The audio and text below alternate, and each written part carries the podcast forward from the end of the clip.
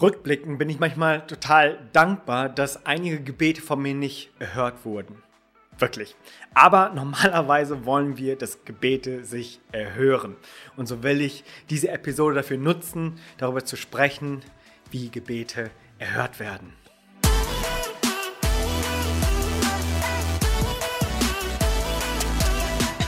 Wenn es ein Schwarzgurt im Beten geben würde, dann wäre es sicherlich Elia. Denn Elia betete und seine Gebete wurden erhört. Das lesen wir in Jakobus Kapitel 5, Verse 17 und 18. Elia war ein Mensch von gleicher Art wie wir und er betete inständig, dass es nicht regnen solle und es regnete drei Jahre und sechs Monate nicht im Land.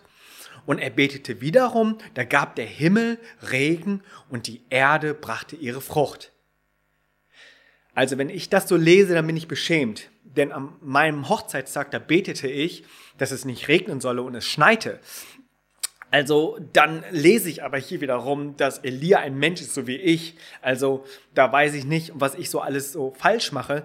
Aber wenn wir uns das mal anschauen im Kontext, dann hoffe ich, dass es uns so ein bisschen hineinführt über das Gebet und Gebete, die erhört werden. Wir lesen den Kontext von Elia in 1. Könige 18. Und Elia, er war ein streitfähiger Mensch, er war ein streitbarer Mensch, ein Prophet war er, der sich eingesetzt hat für den Glauben, ein Hüter des Glaubens und er hat den Menschen Wegweisungen gegeben, er hat sie ermahnt, umzukehren und so hat er das auch mit den Königen gemacht.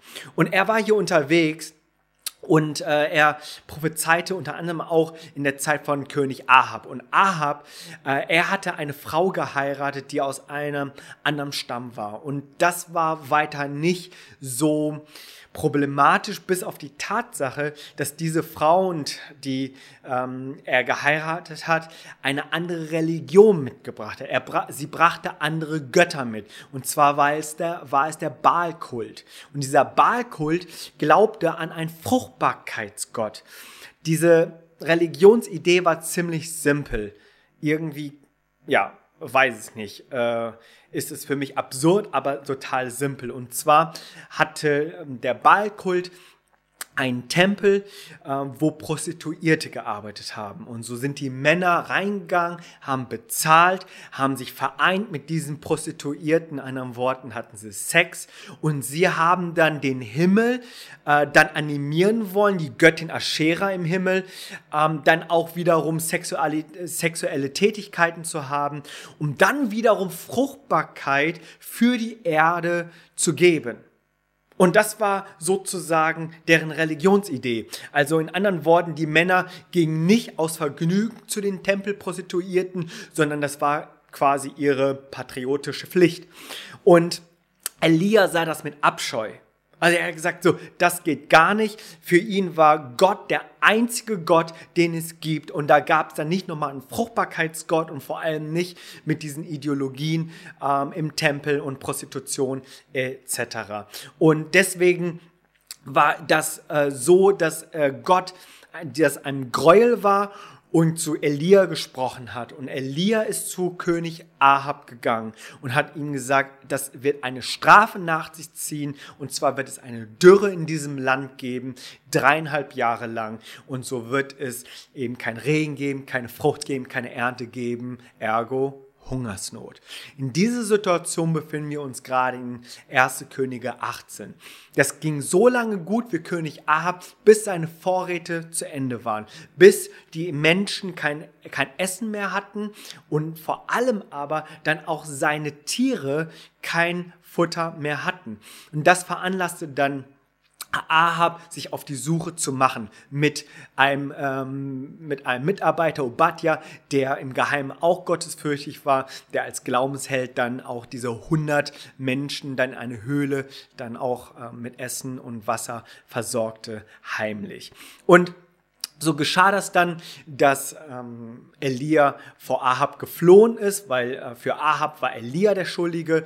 Aber an jenem Punkt kommt Elia wieder zurück, weil Gott das zu ihm sagte. Und er kommt zurück und stellt sich vor Ahab und er sagte, siehst du, hab ich dir doch gesagt. Und Ahab will aber hier nicht der Schuldige sein, vor allem auch nicht vor, de, vor dem Volk. Was passiert? Hier kommt dieses ganz legendäre Battle, ähm, das uns sehr, sehr bekannt ist, äh, wo Elia alleine gegen 950 Baal- und Aschera-Priester betet. Und jeder hat so sein, sein Opferaltar aufgebaut und die haben gesagt, wir beten und da, wo das Feuer fällt, das ist das Zeichen, wer der wahre Gott ist. Und somit war das eigentlich nur ein Politikum vor dem Volk, um zu herauszufinden, wer ist denn hier der Schuldige für die Dürre. Und so passierte es, dass die 950 Baal- und Aschera-Priester dann tanzten, sich ritzten und alles probierten, dass das Feuer fällt. Es fiel nicht. Elia, der verspottet das und dann wurden sie noch lauter und probierten nichts passieren und dann ist Elia dran. Und diese Geschichte kennen wir und hier wird das sehr häufig missinterpretiert, nämlich dass, dass Elia das Wasser über das Opfer dann schütten ließ, damit äh, er nicht irgendwie geschummelt hat und doch irgendwie selber Feuer gelegt hat, sondern dass es wirklich vom Himmel fällt, dieses Feuer. Das ist total wenn man die Geschichte ohne Kontext liest, dann auch einleuchten. Aber er hat sie getan, weil er Gott nämlich etwas geben wollte, das Allerbeste, das Allerwertvollste. Und was war es zu jener Zeit? Wasser. Ja, das war die absolute Dürre, Hungersnot. Und was macht Elia? Er opfert das Wertvollste dem, dem Herrn und ließ das Wasser über dieses Opfer fließen und das ganze der ganze Boden war dann voll mit Wasser und floss ähm, an ihren Füßen entlang. Und so äh, betet er, Feuer fällt.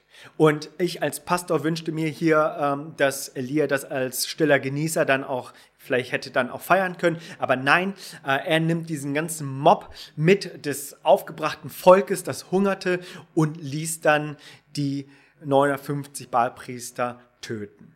Nun gut, und jetzt kommen wir aber zu jenem Punkt, wo Jakobus gesagt hat, dass Elia inständig betete. Ja, das finden wir dann in äh, 1. Könige 18, ähm, Vers 41, 42, ich möchte mal äh, einen Vers lesen. Da heißt es, und Ahab und als Ahab hinaufzog, um zu essen und zu trinken, ging Elia auf den Gipfel des Karmel und beugte sich zur Erde und legte sein Angesicht zwischen seine Knie. Was für eine Gebetshaltung. Inständig betete er. Ja, ich glaube, eine alte Luther-Übersetzung äh, sagt darüber, inbrünstig betete er. Und dann ließ er seinen Burschen an den Gipfel des Berges gehen, um zu sehen, ob da irgendwo äh, eine Wolke ist. Passiert nicht siebenmal, aber beim siebten Mal, da sieht der Bursche dann eine kleine Wolke. Und diese Wolke wird immer größer und Regen fiel.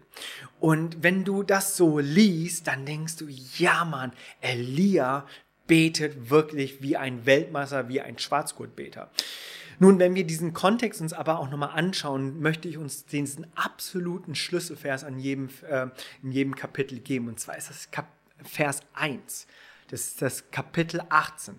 1. Könige 18, Kapitel 1. Dort heißt es nämlich, und es geschah nach vielen Tagen, und zwar im dritten Jahr, da erging das Wort des Herrn, da erging das Wort des Herrn an Elia. Also Gott spricht zu Elia, nicht umgekehrt. Es ist nicht Elia, dass er zu Gott spricht, sondern Gott spricht zu Elia, geh hin, zeige dich Ahab und ich will es regnen lassen auf den Erdboden. Wenn ich das so lese, dann frage ich mich, wessen Idee war es hier eigentlich, eine Dürre zu geben von dreieinhalb Jahren und wessen Idee war es dann auch wieder es regnen zu lassen?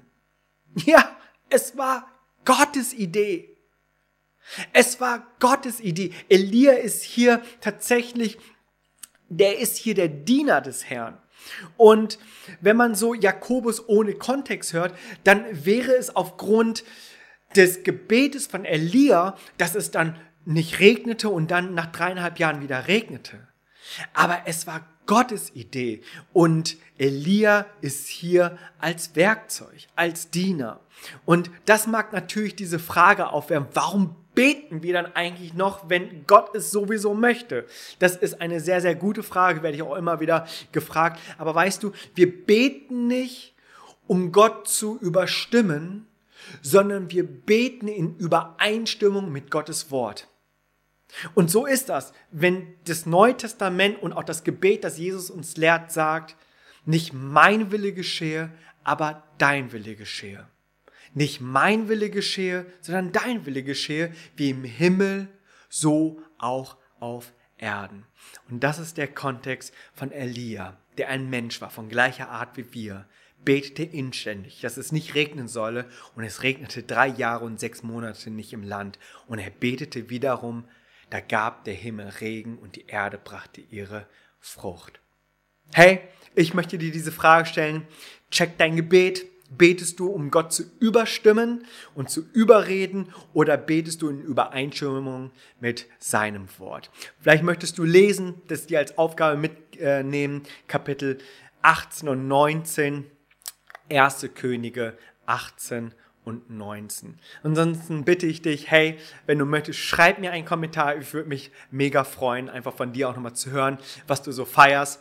Ähm, und vergesst nicht, jede gute Story lebt davon, dass ihre ganze Geschichte erzählt wird. Kontext ist King. Es freut mich, dass du dir das Video bis zum Ende angeschaut hast. Hey, das ist so cool. Würde mich freuen, wenn du es abonnierst. Ich würde mich freuen, wenn du dem Kanal gegenüber freundlich bist, mir ein Herz hinterlässt oder einen Daumen hoch oder wie auch immer das heutzutage geht. Hey, äh, wäre richtig, richtig cool. Also bis dahin.